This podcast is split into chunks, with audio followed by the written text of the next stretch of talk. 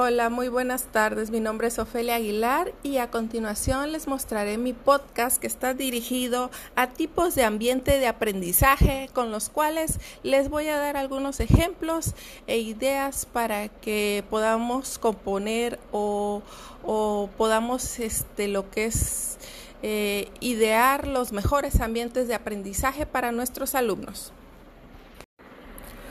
Hola, pues como les dije, este podcast es de ambientes de aprendizaje, pero vamos a empezar por qué es un ambiente de aprendizaje. Es el conjunto de espacios y condiciones físicas, naturales o propias del entorno social y pedagógicas que se desarrollan en el estudiante en situaciones de aprendizaje. Hay varios tipos de aprendizaje. Estos eh, se van generando respecto a los elementos de organización espacial, disposición y asignación de materias, son generados por la institución educativa o el docente. La institución educativa provee, gestiona y diseña instalaciones adecuadas para la edad y condición física del estudiante. Esto mantiene al estudiante en condiciones óptimas para que contribuya al desarrollo y su aprendizaje.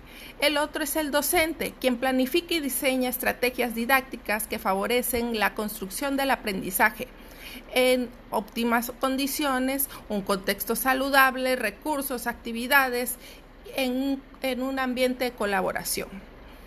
Eh, los elementos que hace un rato comentábamos, la organización espacial y disposición, la disposición favorece la construcción de conocimientos y contribuye en la relación interpersonal, incluye orden y limpieza. Disposición y asignación de materiales, planificación y organización de recursos didácticos y materiales al alcance en el momento y lugar que el alumno necesite. Momentos un óptimo ambiente de aprendizaje debe incluir cuatro momentos muy importantes. El primero es el momento de información, el segundo, el momento de interacción, tercero, momento de producción y cuarto, momento de socialización y demostración. El de información coadyuva al acercamiento a fuentes de conocimiento, datos, criterios, enseñanza, aprendizaje. El momento de interacción es todo aquello que fomenta relación, relaciones armónicas y comunicación eficiente.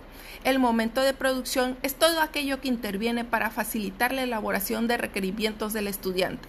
Momentos de socialización propicia la condición para que el alumno muestre sus evidencias y argumente.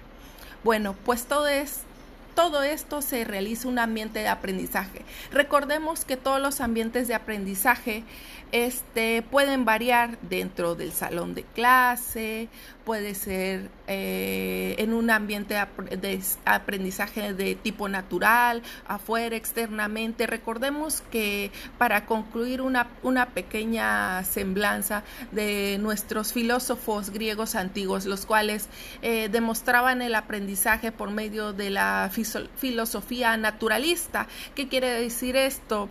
Recuerden que muchos de nuestros filósofos, por ejemplo Arquímedes, eh, que dijo a Eureka en una cuando se sumergió en una bañera y pudo relacionar el volumen con la masa, el volumen y el peso para lo que son los grandes barcos.